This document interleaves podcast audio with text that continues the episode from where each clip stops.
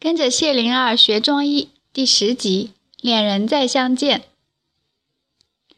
在上池边的石头上，扁鹊在等待。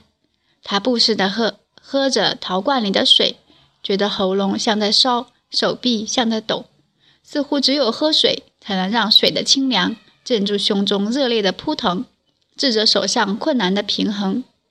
巧人来了，纤细轻盈，像幼鹿，像山猫。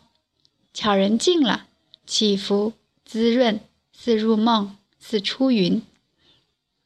扁鹊的眼力能看透一方的人，此刻他能看见巧人的心在跳，血在涌，颈脸额耳在发红。两人对望，都张着嘴唇，时间停顿了。你晒黑了，巧人的声音能软化水边的石头。你长高了。扁鹊的话语能闭上不眠的眼睛。月儿圆了四回了，乔人说：“是啊，你好吗？”扁鹊问：“看见你就好了。”乔人的声音很轻很轻，这一个十五岁，那一个十八岁，定亲、分离、重逢，心神摇荡，前所未有。